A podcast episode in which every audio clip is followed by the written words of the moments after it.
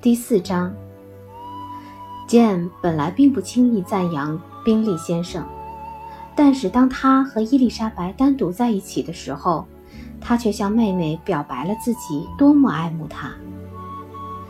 他是一个典型的好青年，他说道，有见识，脾气好，人又活泼，我从没见过这么讨人喜欢的举止，那么端庄。那么富有教养，她还很漂亮。伊丽莎白答道：“年轻人嘛，只要可能，也应该漂亮些。因此，她是个十全十美的人。”他第二次请我跳舞的时候，我高兴坏了。我没想到他会这样抬举我。你没想到，我可替你想到了。不过。这正是你我之间大不相同的地方。你一受抬举，总是受宠若惊，我可不这样。他再次请你跳舞，这不是再自然不过的事情吗？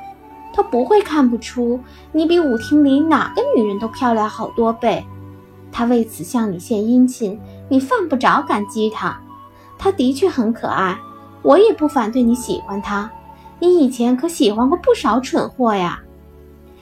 亲爱的利器，哦，你知道，你通常太容易对人产生好感了。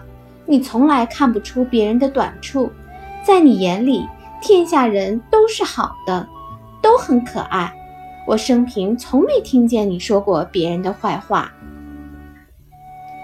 我不愿意轻易责难任何人，不过我总是讲心里话。我知道你讲心里话。而你让人奇怪的也正是这一点，你这样聪明的人，竟然真会看不出别人的愚蠢与无聊，假装胸怀坦荡是个普遍现象，真是比比皆是。但是坦荡的毫无炫耀之意，更无算计之心，承认别人的优点，并且加以夸耀，而对其缺点则绝口不提，这只有你才做得到。这么说。你也喜欢那位先生的姐妹啦，她们的风度可比不上他呀。的确，初看是比不上，不过你跟他们攀谈起来，他们也都很讨人喜欢。宾利小姐要与她哥哥住在一起，替他料理家务，我敢肯定他会成为我们的好邻居。伊丽莎白一声不响地听着。但是心里并不服气，那姐妹俩在舞厅里的举动并非想要讨好众人。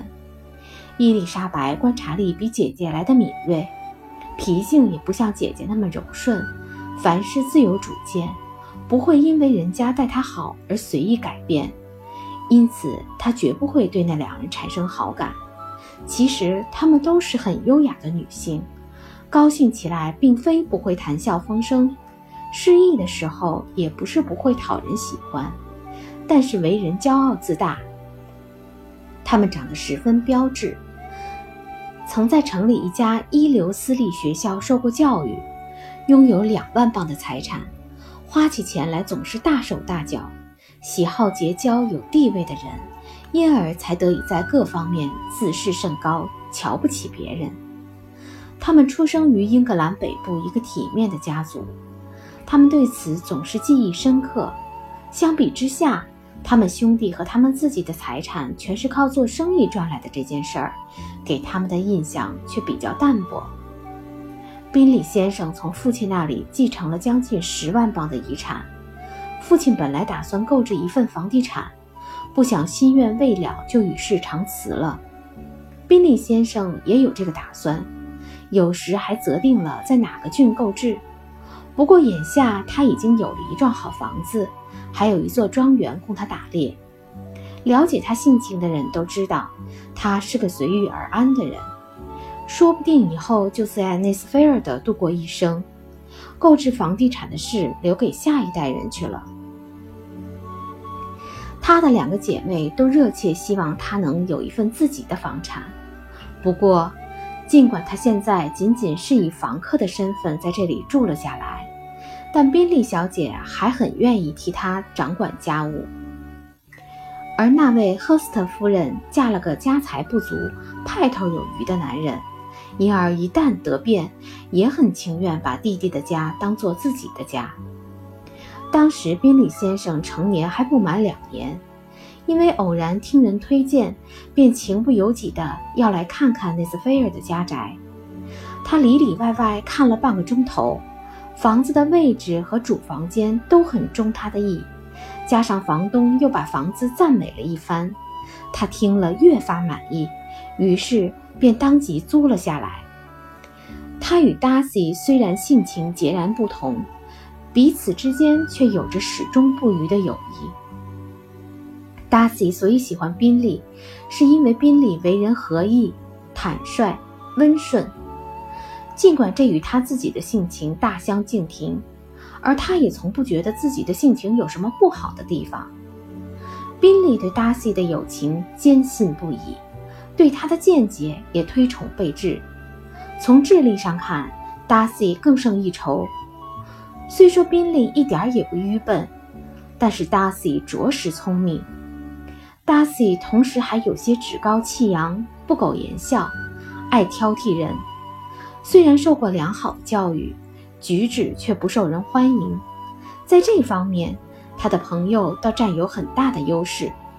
宾利无论走到哪里都会招人喜爱，达西却总是惹人讨厌。两人谈论梅利顿舞会的方式，就很能表明他们的不同性格。宾利从没遇见过这么可爱的人们，这么漂亮的姑娘，每个人对他都极其和善，极其关心。大家既不拘谨，也不刻板，他很快便与全场的人混熟了。至于说到贝内特小姐，他无法想象还有会比她更美丽的天使。与他相反，达西发现这些人既不漂亮又无风度，谁也没有使他产生丝毫的兴趣，谁也没有对他表示关注，或是对她产生好感。她承认贝内特大小姐长得漂亮，可她太爱笑了。赫斯特夫人姐妹俩同意这种看法，可她们仍然羡慕她，喜欢她，说她是个甜妞，不妨与她结个深交。于是贝内特小姐被认定为一位甜妞。他们的兄弟听了这番赞美，觉得以后可以随心所欲地去思念她了。